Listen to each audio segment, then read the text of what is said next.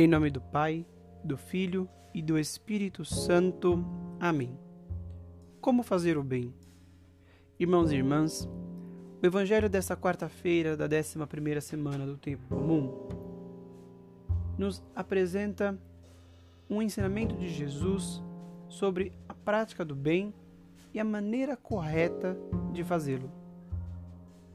No texto do Evangelho, Jesus fala do bem a partir de três realidades da esmola, da oração e do jejum, que são, por sinal, os três pilares que compõem a Quaresma e que certamente nos esforçamos para viver todos os anos.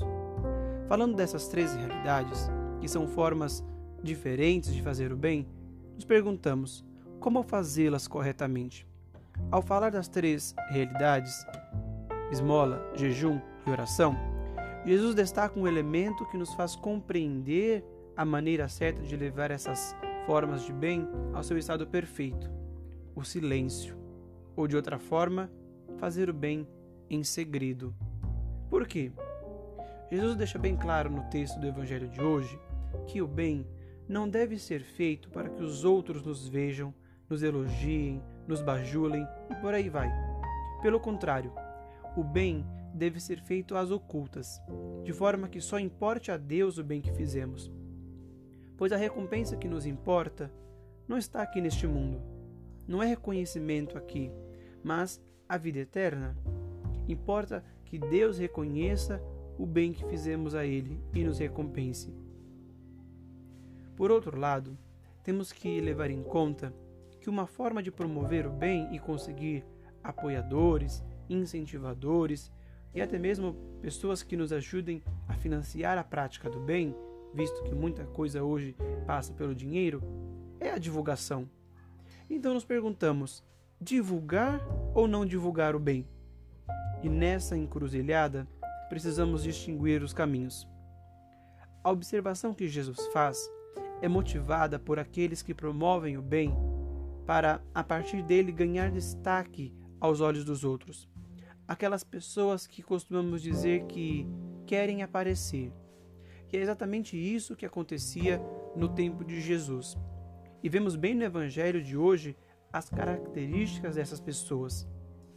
Logo, a advertência de Jesus é para esse tipo de comportamento, de quem faz o bem querendo ser visto e bajulado pelos outros, pessoas que recebem o seu prêmio aqui na terra. Agora, o bem precisa sim ser promovido e divulgado. Isso muito ajuda quando a divulgação tem o objetivo de juntar forças. Nesse tempo de pandemia, por exemplo, vemos tantos artistas fazendo suas lives pelos canais digitais e vemos que conseguem arrecadar muito dinheiro que é convertido para ajudar pessoas, convertido em alimentos. Ora, a divulgação dessa forma de fazer o bem é mais do que bem-vinda, porque é uma forma de fazer com que mais pessoas possam se unir para ajudar outras. Assim sendo, Novamente nos perguntamos: como fazer o bem? Bom, todos nós somos chamados a promover o bem, levando em conta que precisamos fazê-lo no espírito de silêncio e segredo. Não precisamos aparecer, menos ainda ganhar reconhecimento dos outros aqui na terra. Deus, no tempo certo, nos dá o reconhecimento.